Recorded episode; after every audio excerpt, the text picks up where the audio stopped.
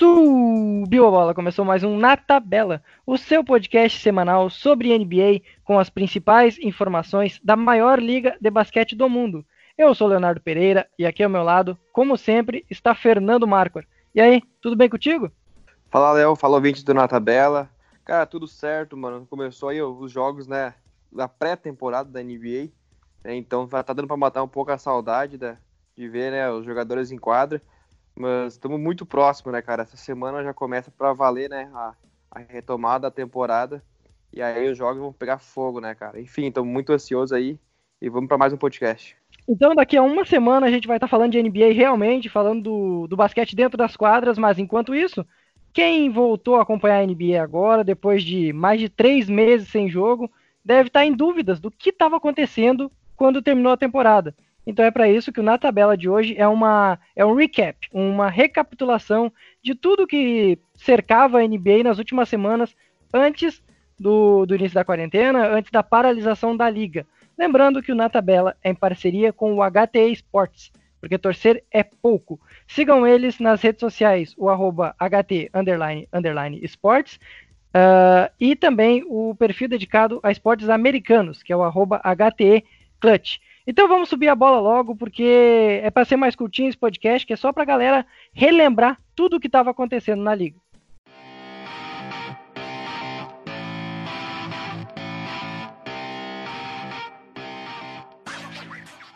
Bom, a primeira coisa que a gente tem que colocar em pauta, e é o que estava mais de mais importante acontecendo quando a NBA foi paralisada, é que finalmente, depois de algum período de desconfiança, o Los Angeles Lakers estava, digamos que, uh, comprovando o seu potencial, vencendo as equipes que precisava vencer. Porque antes tinha muito aquela questão de o Lakers está em primeiro, mas quando pegou o Clippers, perdeu. Quando pegou tal time, perdeu, tal, tal, assim. Agora, na última semana, agora não, né? Três meses atrás, o Lakers vinha de uma sequência onde venceu Milwaukee Bucks e Los Angeles Clippers. Uh, eu não sei se influencia muito no que vai voltar a NBA agora, mas com certeza, para o torcedor, aquele foi um momento onde tirou um asterisco, que eu mesmo colocava, por exemplo, quando se falava que o Lakers era uma das melhores equipes da liga. Eu sempre colocava, mas, mas peraí, não ganhou de muita gente ainda.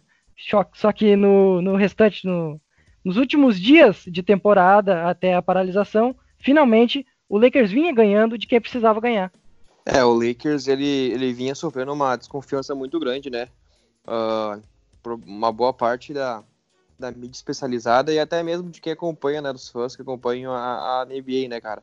Pelo fato de, como tu disse, né? De, de apesar de estar fazendo uma boa campanha, uh, quando pegava adversários tecnicamente mais fortes, né? Acabava não conseguindo vencer, né? Ou até vencia, mas, né? Uh, não convencia, né, cara?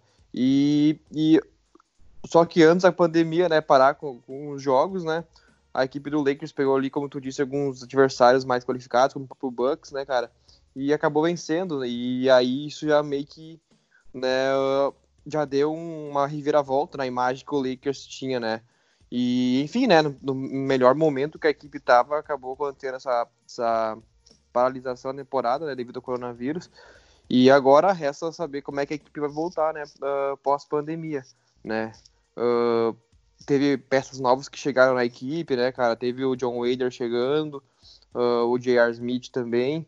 Enfim, né, cara? Uh, vai ter agora sim o Avery Bradley também na, no, no elenco. Então, resta uma dúvida, né, cara? Como é que vai voltar essa equipe? Porque provavelmente, principalmente o J.R. Smith, eu acho que vai ser um jogador que vai ter bastante minutos de quadra. Ou seja, vai ser uma mudança assim que vai surtir um certo impacto para a equipe não sei se vai ser positivamente ou não, né? Isso vai ter que ir esperar para ver, né?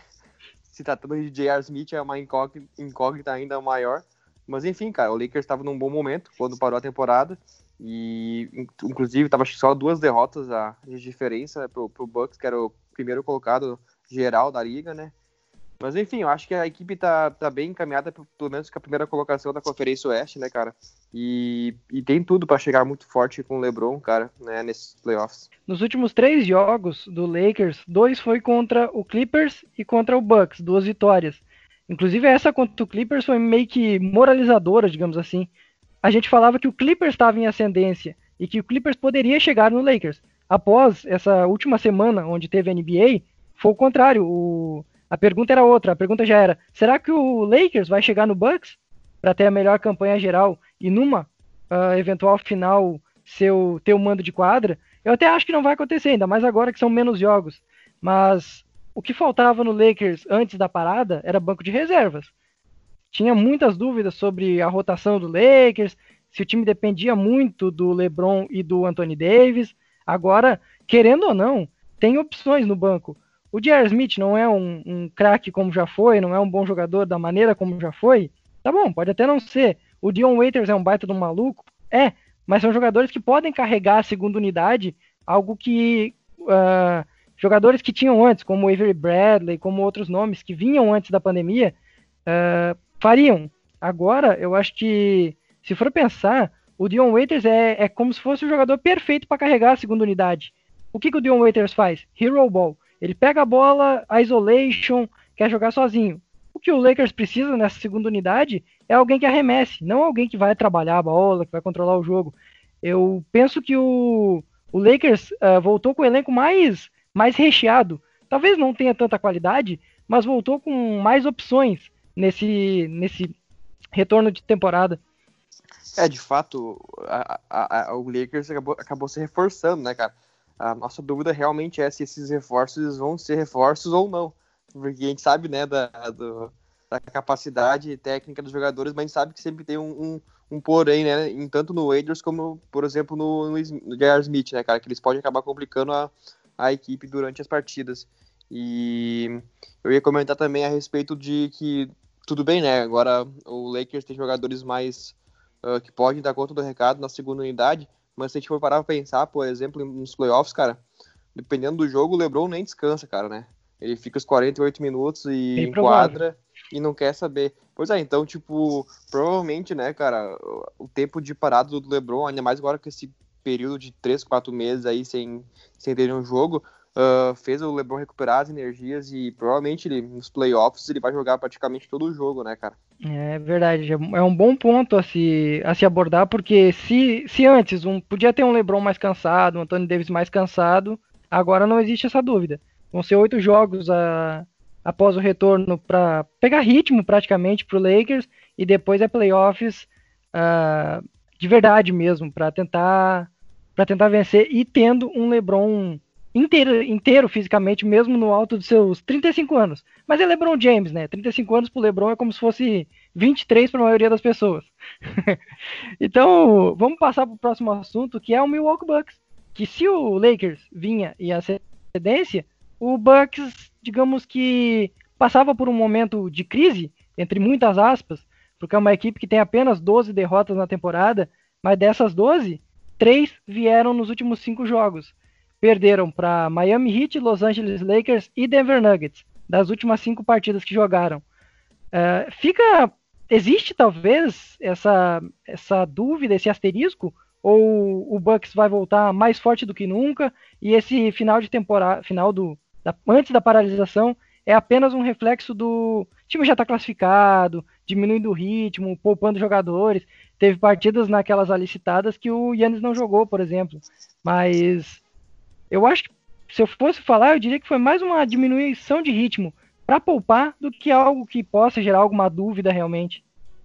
É, eu também não concordo não. Uh, não vejo essa, apesar né, de, de como tu disse ali nos últimos jogos antes da, da parada, a equipe acabou perdendo quatro dos últimos dez jogos e os três últimos ele perdeu também, né? Mas foi um, eu acho que isso foi um resultado tipo super normal, uh, visto que é uma equipe que criou uma gordura bem considerável, né, cara? Liderava a liga com folga, a, a, a, tabela geral, no caso, com folga, né, cara? E se for comparar, então, com, com os times só da, da Conferência Leste, a vantagem, a diferença era ainda maior. Então, tipo, acabou dando, se dando ao luxo, né, de poupar, inclusive, o Antetokounmpo, e, consequentemente, acabou pagando o preço, né, cara? Mas não vejo isso como uma crise ou, sei lá, qualquer uh, queda de rendimento da equipe. Acredito que a equipe vai voltar muito forte, né, na, pro, pro, pro retomado da liga e, por, consequentemente, para os playoffs também. E, cara, é, é uma equipe, assim, que com certeza vai ser forte candidata, que com o Tetocumpo ali, né, cara, o cara que é uma aberração na natureza, o físico dele, né, tipo, é muito superior a qualquer outro jogador, ele consegue aliar muito bem o físico que ele tem com a sua capacidade técnica dentro de quadra. Enfim, o estrago provavelmente vai ser uh, gigantesco e, cara, uh, com certeza vai estar tá na final da, da, da, Conferência Leste e é o forte candidato também para para chegar né, aos finais da NBA e brigar fortemente pelo título. Aí vamos polemizar rapidamente. O Yannis, ele é o MVP. Tem que parar com esse roteiro de LeBron MVP, porque por mais que o LeBron tenha feito uma baita de uma temporada, o MVP é o Yannis Antetokounmpo. Não, não, não pode ter essa conversa. Não pode ter essa dúvida. Ah, o Yannis tem um melhor elenco ao redor dele. Não, não, não, não, não podia existir esse, essa conversa, mas o pessoal tá, tá meio que forçando. Tem muita gente colocando o LeBron como MVP. Tu é, tu é fanboy, tu vai, tu vai discordar, vai dizer que o LeBron é o MVP, mas deveria ser quase uma unanimidade o Yannis nessa história. Cara, eu acho na minha opinião, que o LeBron merecia o MVP pelo fato de eu acho que ele fez uma temporada muito, muito mais completa que o Antetokounmpo, cara. Uh, não só no quesito no ataque, por exemplo, que o Antetokounmpo sobressaiu, né, por exemplo, em pontos. Na defesa, o Antetokounmpo merece ganhar o prêmio de defensor do ano. Tá brigando junto com o Anthony Davis ali, com o Cara, merecer ganhar o discord também. Ganhar não, ele pode Ih, estar na rapaz, briga, mas polêmica. ele pode estar na briga. Eu vejo como um, um candidato, assim né, pela, pela boa temporada que ele fez defensivamente falando, mas não que uh, chega a ficar, por exemplo, superior a jogadores como Anthony Davis. Eu acho que né, uh, foi muito superior no caso, né? Mas enfim, tá voltando ali a questão do MVP. Como é que é? Tá, é que eu ia dizer para depois, depois que tu falar do MVP, vamos repassar os nossos prêmios, já que a NBA diz que vai computar até onde a, houve a paralisação, Sim. a premiação, então vamos passar também os nossos prêmios depois. Ah, não, sim, uhum. Não, pois é, eu só ia completar ali dizendo que em relação ao MVP, como eu disse, eu acho que o, o LeBron, o impacto que ele trouxe na temporada foi, tipo, foi uh, surreal em todos os quesitos, né, cara? Até bola de longa distância, o, o LeBron começou a matar com uma facilidade que não é conhecida, né? E coisas que o Antetokounmpo ainda não conseguiu fazer, né, cara? Ele ainda tem dificuldades para arremessar de, de três do perímetro, né, cara? E, enfim, uh, isso é só um quesito, né? Teriam outros que pudesse citar, mas enfim, não quero polemizar, né? Sei que o Léo quer polemizar, mas não vou polemizar, não. ai, ai. Tá, então vamos lá. Premiações. MVP, eu voto no Yannis. Tu vai de LeBron ou Yannis? Cara, é gosto pessoal LeBron, mas eu acho que o Antetokounmpo leva essa. Tá bom. Quem foi o novato do ano? Rook of the Year. Pra mim, não tem dúvidas que é o Jamoran. Mas tu vai dizer que é o Zion também, porque tu gosta de discordar de mim, né, homem? é, cara, eu acho que o Zion, um pouco, um pouco que ele jogou, já provou uh, ser melhor do que o Jamoran. O Jamoran é um cara muito especial, um jogador muito especial. Uh, e com certeza vai evoluir muito na liga ainda daqui pra frente, né? Mas, cara, eu acho que não, apesar de ser uma temporada mais consistente, devido ao, ao, ao Jamoran ter feito mais jogos que o Zion Williamson, né? acho que o dobro do número de jogos, talvez seja triplo, mas em questão de impacto para o jogo e até mesmo estatística falando, né, o, o, se o Zion tivesse uma minutagem maior, provavelmente a, a estatística ah, do Zion Wilson seria muito mais ainda. Então, tipo, cara, eu acho que eu, leva, eu daria o, o, prêmio pro, pro Zion Williamson, né, apesar do número baixo de jogos. Mas, é, eu, eu, como já tá parado, né, os jogos já a decisão de dar o, o, o prêmio já foi até a, antes da parada do coronavírus, né? os jogos que vão ter agora não vão contar para premiação, então, né, eu acho que vai acabar levando também o Jamoran. É, bate muito na questão de minutagem, né? Foi poucos jogos que a gente viu do Zion. E seriam poucos jogos com uma temporada normal. Agora com uma temporada que foi reduzida em 14 partidas, fica mais, mais difícil ainda dar esse, esse prêmio para ele. Uh, defensor do ano, eu já disse que o Yannis é forte candidato, mas eu acho que dá para dar o braço a torcer e dar esse prêmio pro Anthony Davis. O Anthony Davis fez uma baita de uma temporada. E já que o Antetokounmpo, no meu prêmio aqui, leva o MVP, eu vou deixar o defensor do ano com o Anthony Davis. É, eu também acho que o Anthony Davis uh, merece mais né, do que o Antetokounmpo. Uh, tem outros também que colocaria na briga, mas eu acho que o Anthony Davis, cara, ele se sobressai uh, muito aos demais, cara. Principalmente no quesito ali de a proteção embaixo do garrafão, né, cara? Não só contra homem contra homem, né? num contra um, mas também embaixo do garrafão ele consegue proteger muito bem o aro, né? Seja de infiltração, né? Uh, distribui tocos, enfim, cara, é um porteiraço do Enem, né? Pegando aí o, o, jargão do nosso querido Robo Mendonça. Enfim, eu acho que o meu voto é, é, nele, né? Tenho certeza disso, óbvio. Mas eu também acho que ele vai acabar levando também. É o, é o principal favorito. Verdade, verdade. Uh, MIP, Most Improved Player, o jogador que mais evoluiu na temporada, e aí tem bastante briga. Tem vários nomes que podem ser citados, como Shai Gilgis Alexander, uh, o Brandon Ingram, o próprio Banadebaio, que para mim é o grande candidato, o maior candidato a vencer, e eu vou ser clubista e obviamente vou votar nele, mas por que, que eu digo que o Banadebaio merece mais esse prêmio? Porque para mim ele saiu de um jogador que era reserva no ano passado e se tornou a principal peça de ataque do Miami Heat. Então, para mim, não, não teria discussão entre ele e outros nomes aí, mas dá para dá pra citar o Brandon Ingram e o Shai junto, mas para mim o prêmio ficaria com o Bana Debye. Cara, eu acho que nessa temporada, eu não lembro, cara, se a gente já fez o podcast uh, dando nossos palpites ou não. Palpites de prêmios? Eu acho que não. É. Só, só uh... com o Will lá no início da temporada, né? Pois é, cara agora de cabeça não consigo lembrar todos os candidatos para para Most Improved Player, né? Mas, cara, com certeza o Bandebaio é um deles. Outro que eu colocaria, que tu acabou não citando, eu acho que o Damon Sabonis. Sabonis verdade, uh, verdade. Também fez uma excelente temporada, evoluiu muito, né, do ano para outro. Tá com média de double-double. Então também acho que é um forte candidato. Jalen Brown uh, também. Aham, uh, também. Eu não sei se o Jason Tatum entraria para essa disputa. Porque, né, ele já vinha fazer uma boa temporada mas essa dele acho que é a principal da carreira até o momento. Enfim, ele evoluiu bastante também. Enfim, tem vários candidatos, né, cara, que a gente poderia colocar nessa lista e com certeza vai ser uma briga assim muito boa. Eu acho que qualquer um que for eleito provavelmente vai estar de bom tamanho também. Ué, não vai votar? Vai ficar com o Banadebaio ou vai deixar sem voto? Ficou em cima do muro! Não, porque, cara, não sei, tipo, teria que analisar mais friamente, né, ver estatísticas, mas de cabeça que eu me lembrei que se destacou foi o Banadebaio, uh, foi o Sabonis, eu acho que era esses dois principais, ficar entre qualquer um dos dois, estaria de bom tamanho. Tu vê o que, que uma temporada que tem uma paralisação de 3, 4 meses não faz. É, a gente foda, não né, lembra do que aconteceu. A gente é não foda, lembra. Foda. Passando para a próxima premiação, é o Sexto Homem, né? Se eu não estou me esquecendo de alguma depois. A Isso. premiação de Sexto Homem é outra que é muito concorrida também. Tem vários nomes aí que são, são sempre citados, como os dois lá do uh, LA Clippers, que é o, o Montrezl Harrell e o Low Williams.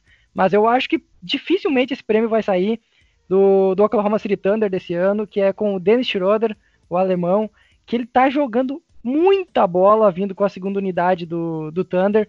Para mim, não tem como tirar dele. Aliás, ele faz uma, uma excelente temporada que se não tivesse, se não fosse o reserva do Shai ali, do Chris Paul, no caso, né, que é, é o armador principal, se não tivesse o Chris Paul, ele facilmente seria o, o titular, como foi em temporadas anteriores. Para mim, o vencedor desse prêmio é o Dennis Schroeder. É, eu acho que de fato, a temporada do, do Dennis Schroeder é uma temporada muito boa. Uh, inclusive, se assemelha muito com outro candidato que eu colocaria, que é o Low Williams, né, cara? Os dois têm, número, têm números muito parecidos. Eu até ficaria com o Low Williams, né? Se fosse né, dar meu voto, ficaria com o Low Williams. Mas eu não sei se a NBA não vai querer dessa vez inovar, porque já tá dando bastante. Deu várias vezes pro Low Williams o prêmio. Enfim, né? Pra querer diferenciar um pouco, né? Vão acabar dando pro Dennis Schroeder. Mas não que não seja merecido também, né, cara? Eu também acho que se ele for vencer, uh, também vai ser muito merecido, né, cara? Então, uh, a minha opinião seria o Low Williams, mas eu acho que a, a NBA vai acabar dando pro Dennis Schroeder. Faltou o que de prêmio? Treinador do ano? Treinador do ano, eu acho que era isso, é. O Rookie, Treinador... ah, não, o Rookie foi. Esquece. Rookie já foi. Treinador é complicado, né? Eu acho que se eu fosse votar em alguém que mais me surpreendeu pela temporada, eu até acho que o prêmio vai ir pro Mike Budenhauser, pelo pelo baita ano do Milwaukee Bucks. Mas o prêmio moral para mim, eu daria pro Billy Donovan, do Oklahoma City Thunder. A ah, gente pode ser. Não esperávamos nada do OKC e com um time que se perdeu o Westbrook Paul George e aí se reformulou e tá jogando muito bem, com vários jovens, tem um monte de pique de draft acumulado nos próximos anos. É um time que promete ser muito forte daqui a dois, três, quatro anos e já consegue estar tá em sexto nesse momento, se não me falha a memória, ele tá em sexto na, na disputadíssima Conferência Oeste. Quinto. Ele não tá em sexto. Então, pô, pra mim, eu acho que deve ir pro Mike Budenhauser, mas o prêmio moral podia ser pro, pro Billy Donovan. Ainda tem o Nick Nurse, que faz um belo trabalho no Toronto Raptors. Sim, sim. É, tô contigo nessa, cara. Eu acho que eu acho que o prêmio vai acabar indo pro Mike Budenhauser, sim, né? Pela temporada do Bucks ser incrível. E principalmente em números, né, cara? A equipe perdeu 12 vezes até agora na temporada. É um número muito baixo, né? quase idêntico ao do Golden State Warriors naquela temporada incrível, né? Foram nove derrotas. A equipe tá com três a mais só. E, enfim, cara, mas eu acho que como a, a menção honrosa foi muito boa, né? E tanto pro, pro Billy Donovan do, do Thunder, também, né, eu acho que vale dar essa menção honrosa também pro técnico do Toronto Raptors, do Nick Nurse, né, cara? Ambos técnicos, eles fazem um bom trabalho nessas equipes com, com, com boas, uh, bons números, né, cara?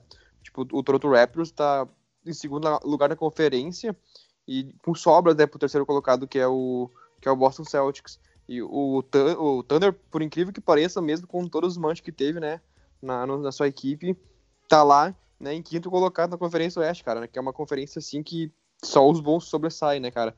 E além disso, né, cara, não só em questão de números, mas também em questão de, de qualidade, né? Tu vê o, o, estilo de jogo daqui do Toronto é um, é um, jogo diferenciado, é um jogo de distribuição de bola, né, cara? A gente vê o DNA do, do Nick Nurse na equipe, né, de quadra. Mesma coisa com o Billy Donovan, Billy Donovan, né, cara? A gente consegue ver a equipe do, do, do Thunder uh, jogando basquete bonito, apesar de ter jogadores, assim, que são bastante coadjuvantes, seriam bastante coadjuvantes em equipes uh, postulantes ao título, provavelmente, né, cara? Então, enfim, acho que vale muito essa menção honrosa para esses dois técnicos. Passando, voltando então, já que a gente passou nossos prêmios aí, vamos ver quantos a gente vai ter acertado no final da premiação. Final da premiação que é feita de, depois das finais, que é uma coisa horrorosa, inclusive, diga-se de passagem. Mas vamos lá então, voltando para o nosso roteirozinho aqui de, de assuntos que a gente tem que começar a falar. Uh, e o Clippers? O que, que acontece com o Los Angeles Clippers?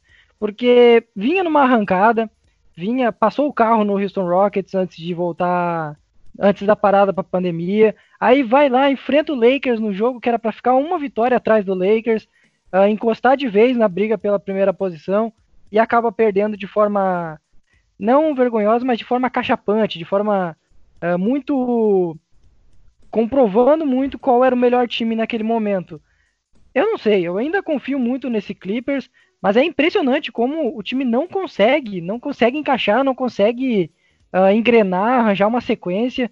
Parece que tá sempre faltando alguma coisa nesse Los Angeles Clippers.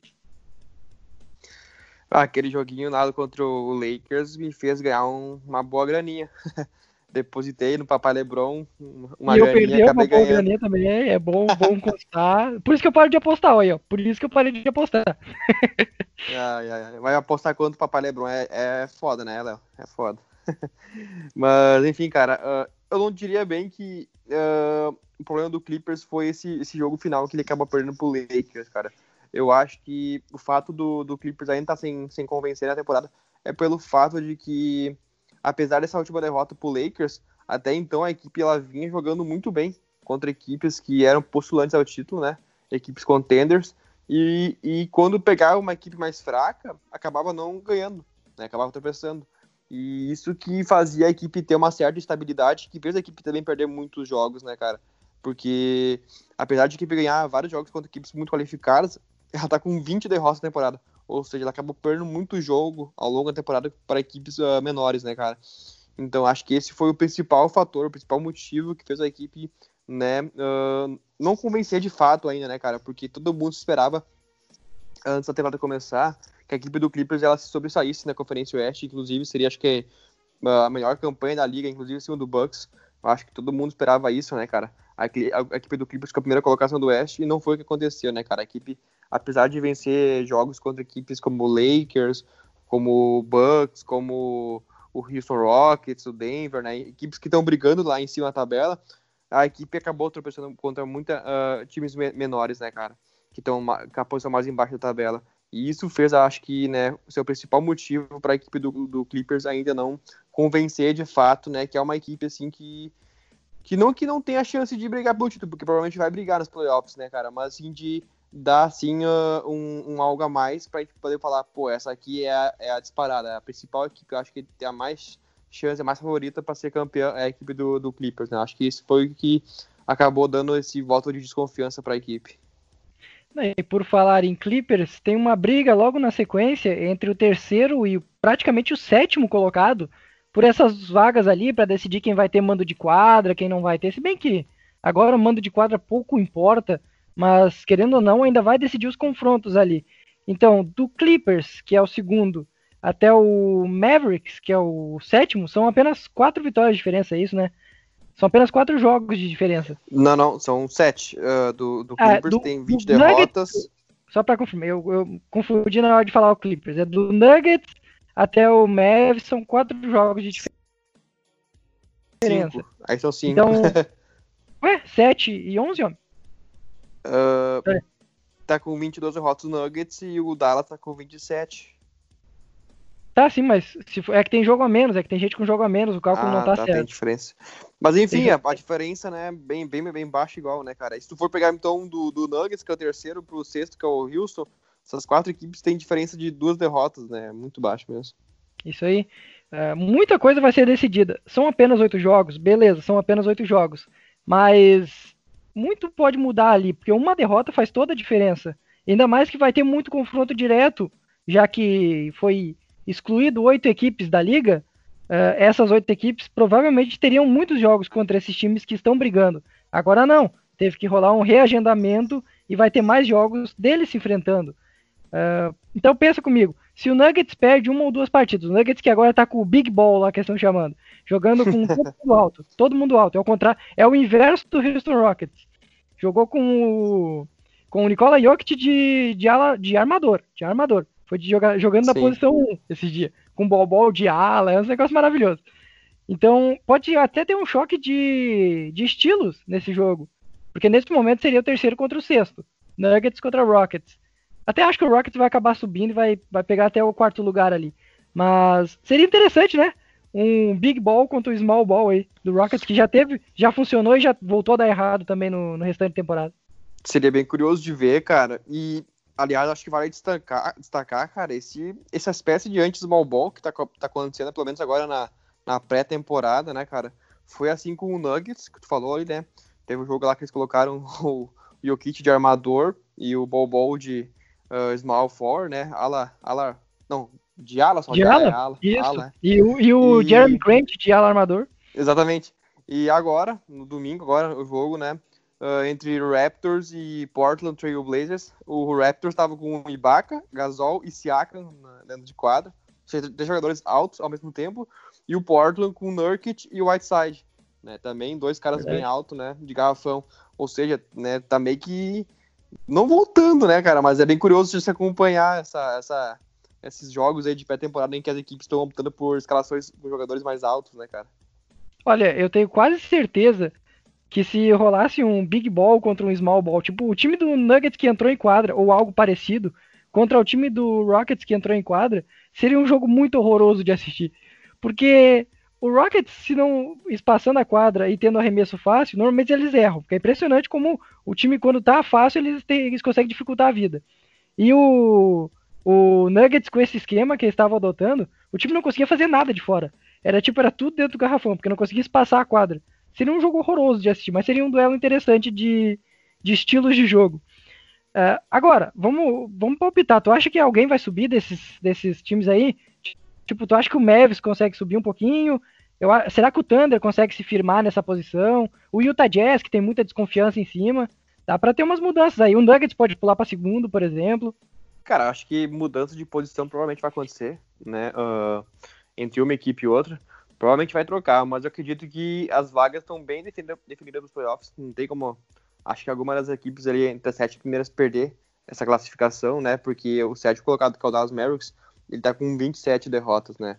É, nem tem como, acho que porque o Portland Trail Blazers tá com 37 derrotas, ou seja, que é o nono colocado, não né?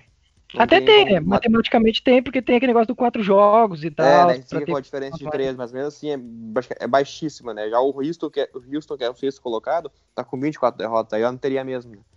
Aí já teria classificado matematicamente. Mas entre eles ali, provavelmente acho que vai ocorrer alguma mudança, cara. E vai variar, vai depender de como cada equipe vai voltar, né, cara? Por exemplo, se uma equipe voltar muito bem ali da, da parada, né, vamos dizer que o Houston ali agora finalmente engrene, né?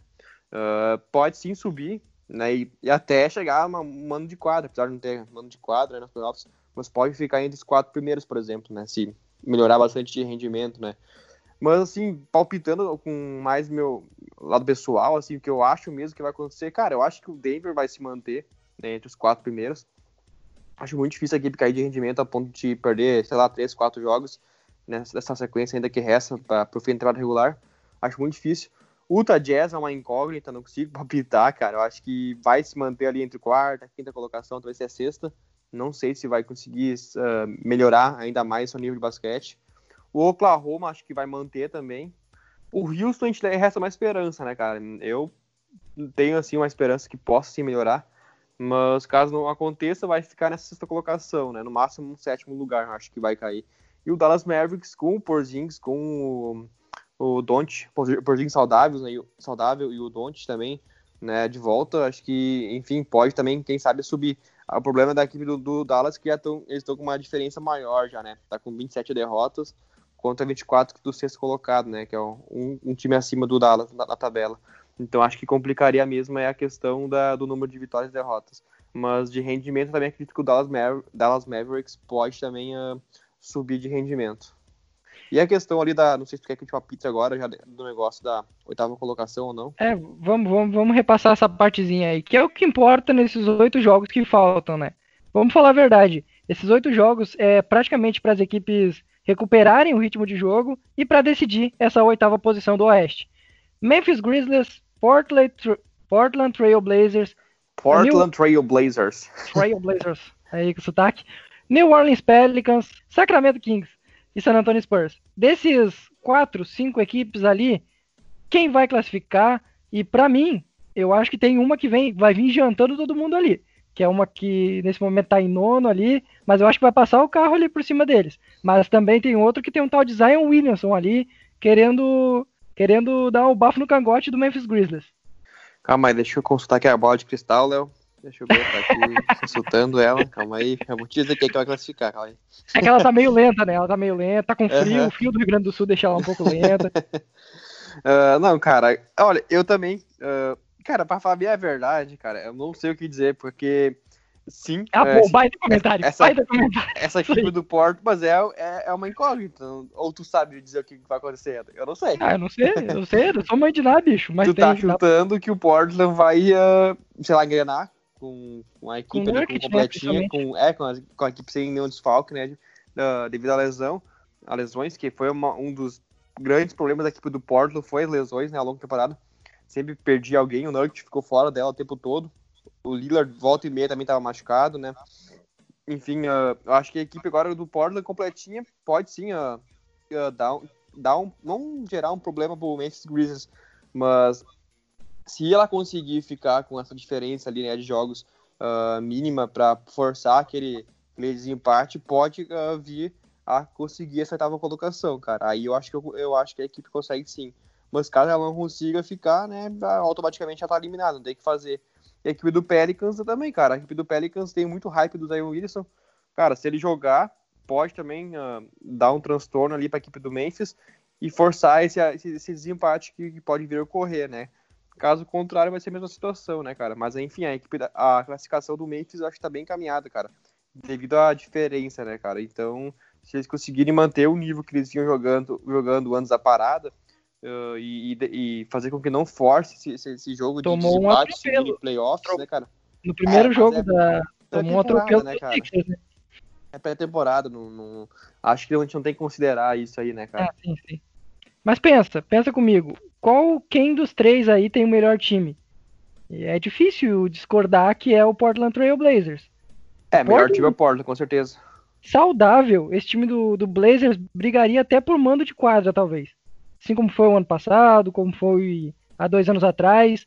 O problema é que não teve, praticamente não ficou saudável durante toda a temporada. Sim, sim. Aí agora, precisando ficar apenas três jogos e meio para forçar um confronto de duas partidas com o Grizzlies, eu acho muito complicado que, no mínimo, esse confronto não aconteça. É, se vier a acontecer, eu acho que a equipe do Portland tem muitas chances de conseguir a oitava colocação. Eu acho que é a favorita, né? No confronto direto entre entre Portland Trail Blazers e Memphis Grizzlies, eu acho que o Portland sobressai. Mas é difícil forçar, né, esse, essa, esse mini playoffs, né, cara? Mas em questão de qualidade de, de, de elenco, a equipe do, do Portland é mais qualificada, né, cara? Tem jogadores ali que, que, que, cumprem todas as funções, né, cara? Uma equipe bem completinha agora com a volta do Nurkic. Enfim, eu acho que tem jogadores também que contribuem bastante vindo do banco, apesar de ter perdido né, o Rodney Hood, que é uma perda bem sentida, eu acho que também daria alguma uma, uma força muito grande na segunda unidade do Porto, mas mesmo assim ainda a equipe tá, tá bem completinha eu acho que se conseguir forçar esse, esse mini playoffs, eu acho que acaba levando essa tava vaga, assim. É, e aí tem o Pelicans, que é uma grande incógnita, porque a gente não sabe o que, vai acontecer com o Zion, começou bem, depois voltou a ficar mal. Enquanto isso tem o Kings, que tá desmanchadinho, não, não deve é, fazer frente. o Kings é o, é o mais azarão mesmo, acho que o, a gente acaba nem colocando na, na luta aí pra tava vaga mesmo. Aí tem o San Antonio Spurs, que também vai jogar, mas não tem, parece não ter material humano para conseguir chegar nessa vaga. Pois é. E tem, o, e tem o Phoenix Suns, que é melhor nem nem precisa colocar na pauta, né? O Suns tá ali para cumprir tabela, pra, pra bonito. E passando né? pro outro lado, não sei se quer falar mais alguma coisa dessa disputa, mas eu ia passar do outro não, lado não, que tem umas... tô contigo, tô contigo. Algo, algumas coisas engraçadas no, no leste, que não tem muita disputa nesses últimos oito jogos, mas tem times que vão sofrer muito. O Washington Wizards está totalmente desfalcado e já não tem muita chance? Não tem, mas ele vai participar dos jogos. Então, mesmo assim, ele vai ser peça fundamental, talvez, para outra disputa, por exemplo. Porque ele não vai ter o Bradley Beal, não vai ter outros jogadores. E principalmente o Brooklyn Nets. O Brooklyn Nets está classificado para os playoffs. Oficialmente ainda não está, né? Tem chance de perder essa posição, mas é, a chance é mínima. Só que ele vai sem praticamente ninguém. Já não tinha Kevin Durant, não vai ter Kyrie Irving, não vai ter Spencer Dinwiddie, não vai ter ninguém. Quem vai ter que comandar esse time vai ser o Caris LeVert. E basicamente ele e não sei, Jarrett Allen talvez, um Joey Harris arremessando de três. O time está muito enfraquecido.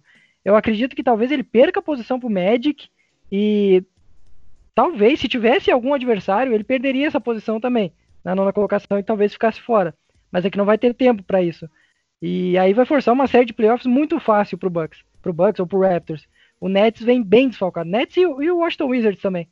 É, cara, eu também acho. Eu tava dando uma olhadinha aqui na tabela agora. A equipe do Washington, cara, uh, vai estar tá sem Bradley Bill, vai estar tá sem Joe Wall, né, cara? Então, hum, a chance, eu acho que de conseguir reverter, ainda mais pela diferença de jogos que já, já tá, né? A equipe do, do, do Wizard tem cinco derrotas a mais que o Orlando Magic. Eu, é, praticamente 100% de certeza que ela não vai se classificar para os playoffs, tá ali tá como figurante mesmo, né? Na, na bolha de Orlando.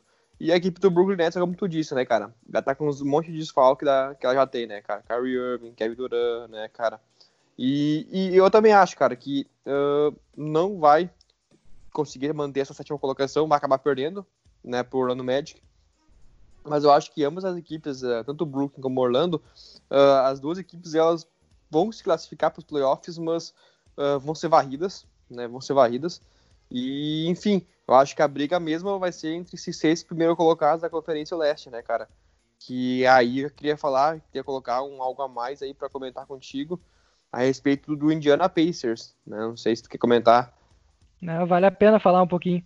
Porque já era um time bem arrumadinho. Muita gente falou desse time durante a temporada, do desrespeito com ele, que ninguém valorizava o Pacers, a boa temporada do Sabonis, o Brogdon também tá bem, e tem a volta do Oladipo que ao que tudo indica agora está saudável. Ele mesmo deu entrevista dizendo que é muito bom voltar. Existiu muito, muitas dúvidas ao redor desse retorno dele. Chegou a ser, a ser afirmado em jornais de Indiana que ele não voltaria para. não estaria na bolha de Orlando. E acabou que ele foi, já jogou os jogos de pré-temporada. Eu acho que é um time para ficar bastante de olho. Que numa dessas, até acho que não vai roubar mando de quadra. Mas olha, tem boas chances de dar uma surpresa aí no, numa série de primeira rodada de playoffs. Pois é, cara. Uh, né, como tu disse, o Oladipo voltou, e voltou muito saudável, 100% saudável, né, cara, voltou bem da, da sua lesão. E, cara, com o Oladipo saudável, né, com o Brogdon também voltando, né, ao bom nível dele, de atuação. Tem o TJ Warren, né, cara, que vem fazendo uma boa temporada, tá com quase 20 pontos de média, né, cara. Enfim, é uma equipe, tem o Miles Turner também, que é um cara, assim, que distribui toca rodo, né, um excelente defensor. É uma equipe bem qualificada, espaço aquado, exatamente. É, então é uma equipe bem qualificada em, em, vários setores, né? E uma pena mesmo a, a, lesão dos Sabones, né, cara? Que a gente não sabe, cara. Mas caso ele se recupere uh, logo, né? Ter disponível aí pros playoffs, principalmente, que a equipe vai se, vai se classificando, vai ser um, olha, uma equipe assim, um quarteto ali, uh, bem qualificado, de respeito, e que com certeza vai incomodar bastante ali, né, nos playoffs da Conferência Leste. Inclusive, se fosse dar, acho que um confronto entre Heat e Indiana Pacers, olha, não sei não se nem ia moiar coisa Ih, rapaz. Não Ih, sei, rapaz. Não. O Miami Heat ele vinha perdendo alguns jogos, vinha sofrendo com lesões, e agora, com o retorno, teoricamente, com todo mundo saudável, tende a voltar ao rendimento que teve no início da temporada, que era promissor. mas ainda tem um problema grave que é não ter pivô, né? O Myers Leonard ou qualquer outro que jogue na posição 5 não consegue trazer, seja o Linick, seja o próprio Adebayo jogando na 5, não consegue trazer qualidade, principalmente na defesa. E no ataque também não, não, não ajuda muito. Esse é um, um ponto muito falho para uma equipe que pode enfrentar Miles Turner e, quem sabe, Domantas Sabonis, que tem uma lesão, segundo hoje, sério, séria no, no pé, mas até agora não tem nenhuma informação a mais sobre o assunto. E temos que comentar rapidamente, acho que para a gente só encerrar logo o podcast, que acho que já está ficando muito longo, o, o Philadelphia 76ers, né? Que é outra grande incógnita da temporada, porque é um time muito forte dentro de casa, mas é um time horroroso fora, e tem muitos problemas para espaçar a quadra, é uma equipe que foi desenhada de uma maneira que não, que não é muito uh, correta para a atual NBA, com, sem chutadores de três, com jogadores muito altos, mas na volta da liga a gente está vendo diversas formações assim. E o mais importante, no primeiro jogo da NBA, da pré-temporada aí, ou intertemporada, não sei como é que podemos chamar, o Ben Simmons arremessou duas bolas de três. Uma ele errou e a outra ele acertou, 50% de aproveitamento. O mais importante nesse momento é essa confiança do Simmons em arremessar. Tudo que ele precisava era ter confiança, pelo menos gerar a dúvida para o defensor e que talvez ele não fique com, aquele, com aquela distância enorme entre ele e o defensor uh, quando ele está no, no, perímetro. Porque aquilo era, era o distanciamento social antes do, do distanciamento social existir. Mas agora, talvez criando essa dúvida, talvez crie espaço para outros jogadores e tal. Eu quero muito, muito curioso para ver a volta do Ben Simmons. Pois é, né, cara? Agora o Ben Simmons com essa bola de três é uma nova ameaça que ele vai poder causar para os adversários. E eu acho que vai ser. A nova ameaça é forte. Cara, querendo ou não, a equipe, a, que, o marcador da, que vai ter que acabar fazendo a marcação em cima do, do Ben Simmons vai ter que, pelo menos, né? Isso, uh, é isso que eu... Ah, se preocupar com o jogador, né, cara? gerar dúvida, sabe? Exatamente. Então acho que vai ser, por mais que ele seja um exímio marcador, mas se ele começar a arremessar de, de três, já vai ser algo muito bom para a equipe do, do Sixers. E, cara, é, a equipe do Sixers é aquilo, né, cara? É uma equipe assim que, que vai a contradição né, do que a gente está vivendo atualmente, né, dessa moda que é o small ball atualmente. É uma equipe que vai na contramão disso, que tem jogadores altos. E, só que assim, a equipe tem um, um titular muito bom, muito forte, cara, com jogadores experientes, né? Aliando também a juventude do caso Ben Simmons e o, e o Embiid, né, cara? Só que a questão é o banco, né, cara? A equipe praticamente tem um jogador, assim, que ajuda vindo do banco, que é o, é o Furkan com o Akumas. Claro, agora trouxe o Taibo também. também do... É, tem o Taitabo também. Tem Taibo? É difícil falar, né? Matisse Taibo. né? Mas tem o Alec Burks também do Golden State, que veio do Golden State. Mas ainda assim é uma equipe que carece bastante, eu acho, do banco, né, cara? Que, que falta bastante. A gente viu isso principalmente agora no, no jogo contra o Oklahoma, apesar de ser uh, amistoso para temporada, né? Mas a equipe do, Buck, uh, do Bucks, do Oklahoma acabou sobressaindo, sobressaindo pelo fato, né, de ter mais elenco, né, cara? Então acho que falta elenco para a equipe dos Sixers e eu acho que isso vai acabar também fazendo diferença nos playoffs, né, cara? E enfim, cara, acho que a equipe do Sixers vai ficar nessa por enquanto, vai ser uma equipe que vai se classificar para os playoffs, mas provavelmente se pegar um Toronto Raptors ou um Boston Celtics, eu acho que já vai começar a complicar a coisa, né? E corre muito risco de esse confronto contra o Celtics é perigoso, hein, bicho? Por causa é perigoso. Vai ser parelho, mas eu acho que, né, eu acho que o, o Sixers não vai ser o favorito. Né? Ah, não, sim, sim, sim. Sem dúvida. E, e principalmente Toronto, né, cara? Que o Toronto se mostrou uma equipe assim que, que era sim qualificada, né? Que muita gente, inclusive o Léo, né, duvidava dela nessa temporada. Tu, não esquece disso, né? Todo podcast tem que lembrar isso. Não, até vou te mandar aqui uma publicação aqui que eu encontrei no Twitter hoje do, do arroba Toronto Raps BR, né? Toronto Raptors Brasil, que ele postou, postou lá, postou, ele postou lá no Twitter uh, a evolução dos jogadores, né, cara, da, da, equipe do Toronto, né? Ele pegou ali um, um, um quadrozinho que apareceu na transmissão, né, do, da partida do Toronto Raptors, onde mostrava lá a pontuação do Pascal Siakam, do Ibaka, do Laurie, do Van Vliet, do Norman Powell e do Odi Anunobi, né, cara? E esses seis jogadores, todos eles uh, tiveram aumento de, na pontuação, né, individual da última temporada para essa atual, né, cara? E tipo assim, a diferença é, é, é bem uh, expressiva, né? Por exemplo, o Siakam, ele saiu de 16 pontos para 23 nessa temporada. O Ibaka foi não tanto, foi de 15 para 16. O Lowry foi de 14 para 19. O Van Vliet foi de 11 para 17. né? Então foram seis pontos de diferença a mais. Né? O Norman Paul foi de 8.6 para 16 pontos por partida. Muito dobrou, underrated.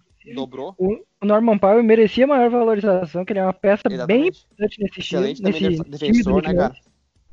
Enfim, foi uma equipe que evoluiu bastante, né, cara? E que provou que é uma equipe muito qualificada, né? Que não era só o Kawhi e o Leonard, que o Kawhi era só a cereja do bolo nessa equipe, né, cara? Que foi campeã da liga. E com certeza, cara, ela vai, olha, fazer parelho aí na, nos playoffs na Conferência Leste. É, que vai ter o retorno do Marc Gasol ainda, que é uma Exatamente. peça muito importante nesse time. E voltou fininho. O, o Magro Gasol, Magro Gasol. É o Magro Gasol, voltou fininho o Marc Gasol. Que já. O Marc Gasol fininho e tendo a qualidade que ele tem, a técnica que ele tem, vai fazer um estrago nesse time. Ele é um jogador muito inteligente, né, cara? Ele com o físico, né, em dia, em forma, acho que ele vai fazer uma diferença bastante grande para a equipe do Toronto. Sim, é a mesma análise que a gente faz lá com o, com o Nikola Jokic, do outro lado, lá no Denver Nuggets.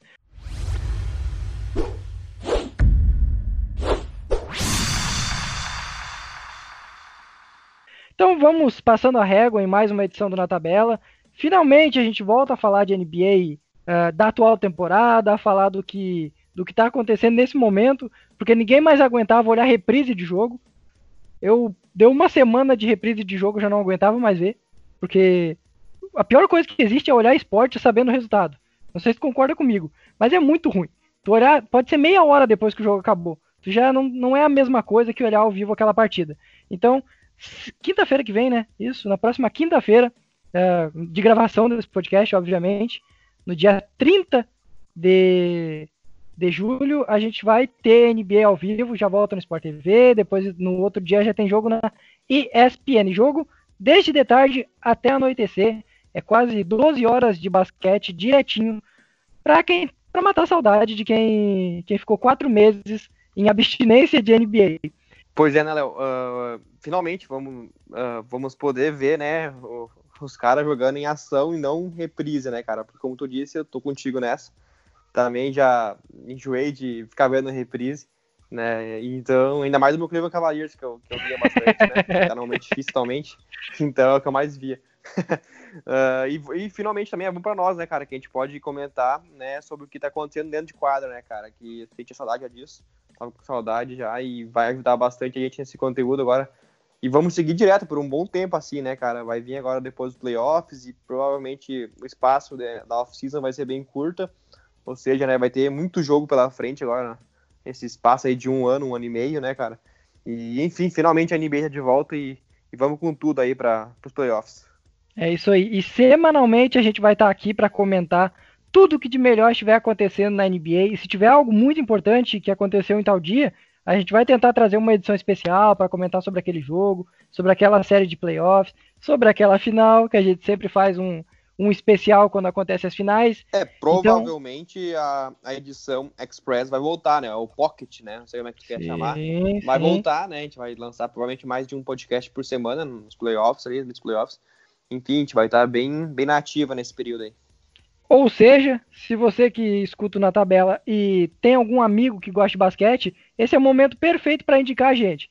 Quer, quer escutar a gente falando umas besteiras aqui gostou? Vai lá indica para quem tu sabe que gosta de NBA, para quem ainda não conhece o Na Tabela. Esse é o momento perfeito para mais pessoas conhecerem o nosso humilde podcast aqui, que a gente garante que pelo menos uma edição por semana a gente vai ter até o final da temporada e depois também. Então, momento perfeito para tu indicar o Na Tabela. E o Na Tabela está disponível onde? Quando for, tu for indicar lá, ah, mas o teu amigo vai perguntar lá, teu amigo, teu amigo, tua amiga, teu namorado, tua namorada, não sei, teu pai, tua mãe, teu parente, qualquer coisa, vai perguntar onde que o Na Tabela está disponível. Na Tabela está disponível em todos os agregadores de podcast. É só pesquisar lá na tabela que vai encontrar todas as edições. Quer escutar a primeira edição, a gente falando muito mal a edição zero do Na Tabela, tá lá disponível. Quer escutar a última edição? Quer escutar o Na Tabela Draft?